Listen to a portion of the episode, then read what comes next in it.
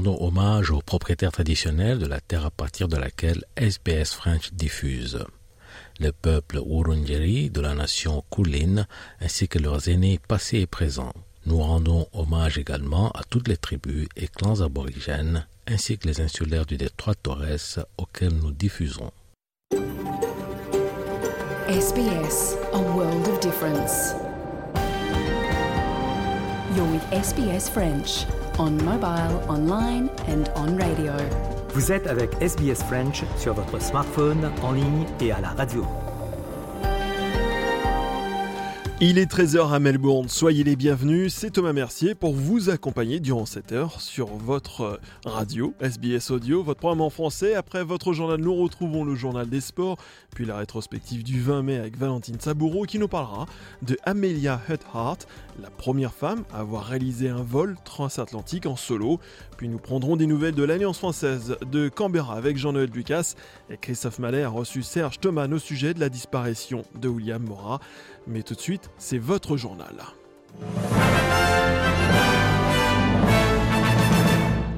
Et on commence tout d'abord par les titres de ce samedi 20 mai. Le Premier ministre Anthony Albanese est actuellement au sommet du G7 à Hiroshima au Japon. Les aborigènes auront accès à davantage de locations privées et de logements publics dans l'état du Victoria. Avant son voyage au Japon, le président Zelensky a fait une halte en Arabie saoudite où se tient actuellement un sommet de la Ligue arabe.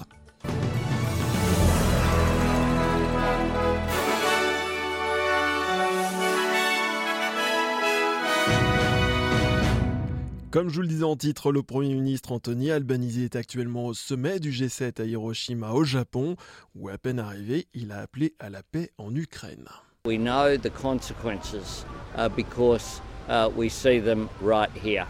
And in recent times, with Vladimir Putin's irresponsible threatening of the use of nuclear weapons as well, it's a reminder that the world has to be vigilant and we have to step up uh, the campaign L'invasion de l'Ukraine par la Russie occupe le devant de la scène au sommet du G7. De nombreux dirigeants, dont M. Albanese, condamnant les actions de la Russie et imposant de nouvelles sanctions. Les États-Unis ont annoncé qu'ils imposeraient 300 sanctions visant 70 entités russes, tandis que le Premier ministre britannique a déclaré que le Royaume-Uni ciblerait les importations russes de diamants, de minéraux et de technologies militaires. Toujours au G7, un déplacement que l'on n'attendait pas, Volodymyr Zelensky, le président de l'Ukraine, s'invite au sommet à Hiroshima. Vincent Souriau pour RFI. La matinée de vendredi s'est ouverte sous le signe du recueillement. Accueilli par l'hôte de ce sommet, le Premier ministre japonais Fumio Kishida, les dirigeants du G7 se sont rendus à pied au mémorial de la paix d'Hiroshima, un ensemble de monuments dédiés aux victimes de la bombe atomique. Ils y ont déposé une couronne de fleurs, s'y sont entretenus avec une survivante du bombardement avant d'entrer dans le vif du sujet, la guerre en Ukraine. Sur ce thème, il n'y a pas de débat, unanimité des membres du G7 qui réaffirment leur soutien indéfectible à l'armée ukrainienne et valident de nouvelles sanctions économiques contre la Russie. Embargo sur les diamants russes et sur les métaux comme le nickel, le cuivre ou l'aluminium, charge à chaque pays de mettre en œuvre ces mesures à son rythme. La surprise du chef est venue d'Ukraine. Volodymyr Zelensky, qui ne devait intervenir qu'en visioconférence, va bel et bien faire le déplacement en personne au Japon après une escale en Arabie Saoudite. Il est attendu à Hiroshima au plus tard dimanche matin. Vincent Souriau, Hiroshima RFI. Les aborigènes auront accès à davantage de locations privées de logements publics dans l'état du Victoria. Le ministre du Logement, Colin Brooks, a annoncé vendredi l'augmentation du financement pour étendre le programme existant d'aide au logement privé dédié aux aborigènes, investissement d'un montant de 5,4 millions de dollars. Le programme couvre à la fois les locations privées, les logements sociaux et implique des organisations communautaires contrôlées par les aborigènes qui viennent en aide des personnes sans domicile. À partir du mois de juillet, le programme sera étendu à quatre nouvelles zones, dont Goulburn, Outer Gisborne, Brisbane, Melton et Bayside Peninsula. Le gouvernement Andrews a également approuvé un programme pilote permettant aux locataires aborigènes de logements sociaux de transférer la gestion de leur location de Homes Victoria à un fournisseur de logements communautaires. Claire Nowland, 95 ans, reçoit des soins de fin de vie à l'hôpital district de Kuma, en Nouvelle-Galles du Sud, après avoir reçu deux coups de taser par la police dans une maison de retraite. Le personnel de la maison de retraite Wela Membi Lodge a appelé la police après que la femme atteinte de démence a pris un couteau de cuisine. Le commissaire adjoint Peter Cotter a déclaré vendredi que la police et les ambulanciers avaient tenté de faire tomber le couteau de Madame Nowland avant qu'un agent de police ne tire une fois avec son taser alors qu'elle s'approchait lentement d'eux. On écoute la réaction du chef de l'opposition Peter Dutton. Well, I've been a long time since I was a police officer. In fact, uh, it was in the black and white days where uh, there were no tasers, so um, so not my area of expertise.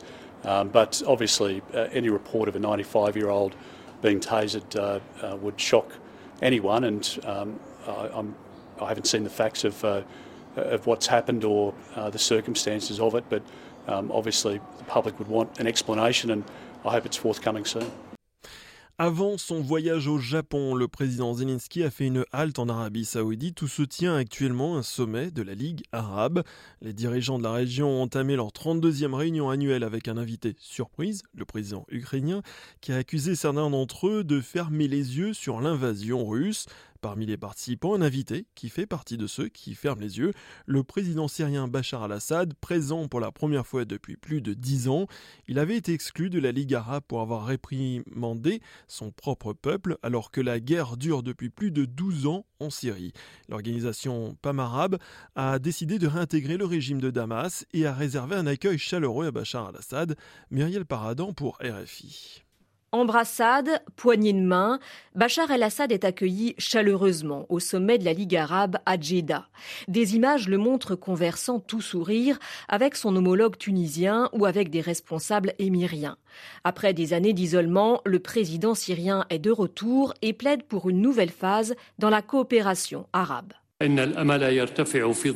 Il y a un espoir supplémentaire dans le rapprochement arabo-arabe ainsi qu'arabo-régional et international, apporté par ce sommet qui, je l'espère, marquera une nouvelle phase dans la coordination arabe et la solidarité entre nous, ainsi que la paix et la prospérité dans notre région au lieu de la guerre et de la destruction. La guerre en Syrie, qui dure depuis plus de 12 ans, a morcelé le pays, fait des centaines de milliers de morts et des millions de réfugiés.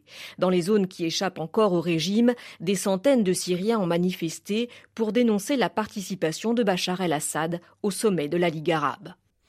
Direction la Grèce, où se dérouleront les élections législatives dans quelques heures. C'est ce dimanche que les électeurs sont convoqués aux urnes. La question du système de santé national est au centre des débats et affichée comme une priorité par les principaux partis en lice. Outre des problèmes de budget et de gestion, l'hôpital public a connu une hémorragie. En effet, plus de 15 000 personnels médicaux ont quitté le pays lors de la crise économique qui avait frappé le pays. Le Covid a fini d'épuiser le système médical qui a grand besoin d'être renforcé et réformé. À Athènes, Joël Bonner pour RFI. Un des problèmes principaux dans le secteur de la santé publique grecque c'est la difficulté à assurer la continuité des soins, dont les personnes âgées ont pourtant particulièrement besoin. À l'image de Vassiliki, abrité dans un foyer athénien de médecins du monde, qui souffre notamment d'importants problèmes respiratoires. Depuis 2010, dans les hôpitaux grecs, la situation se détériore et la qualité des services de soins diminue. Comme vous le savez, beaucoup de personnels médicaux sont partis à l'étranger, en France, en Angleterre, etc. Les salaires ont baissé et les hôpitaux n'embauchent pas, alors qu'il manque de personnel. Résultat, les docteurs et les infirmières en place effectuent deux à trois fois le nombre d'heures de base avec des salaires extrêmement bas, comment peuvent-ils bien travailler dans ces conditions À l'heure des législatives, les conservateurs de Nouvelle Démocratie, actuellement au pouvoir, indiquent vouloir créer 10 000 postes de personnel médicaux. Syriza, principal parti d'opposition, veut lui augmenter les salaires des médecins. Il y a en tout cas unanimité. En Grèce, le système de santé publique doit être réformé. Joël Bronner à TNRFI. Et on fait tout de suite le point sur la météo de ce samedi 20 mai. On commence tout de suite par la ville de Perth où le soleil est prévu et 23 degrés au thermomètre. On continue du côté d'Adélaïde, des averses donc prévues parapluie et Kauai, 17 degrés prévus, Melbourne, pluie par intermittence et seulement 14 petits degrés. À Hobart, pluie prévue en fin de journée, 14 degrés également. À Canberra, placé sous les nuages et seulement 13 degrés. Du côté de Sydney, soleil 19 degrés. Brisbane, prévu du soleil 22 degrés. Cairns, 28 degrés. Et soleil et Darwin, un très beau temps également pour un maximum de 31 degrés. Tout de suite le rappel des titres de ce samedi 20 mai. Le Premier ministre Anthony Albanese est actuellement au sommet du G7 à Hiroshima au Japon. Les aborigènes auront accès à davantage de locations privées de logements publics dans l'état du Victoria. Et avant son voyage au Japon, le président Zelensky a fait une halte en Arabie Saoudite où se tient actuellement le sommet de la Ligue arabe. Passez un excellent après-midi, bon appétit, c'est encore à table avec le programme français de SBS. Vous aimez le programme en français? Continuons la conversation sur notre page Facebook. Rejoignez notre page Facebook et partagez vos pensées. facebook.com slash sbsfrench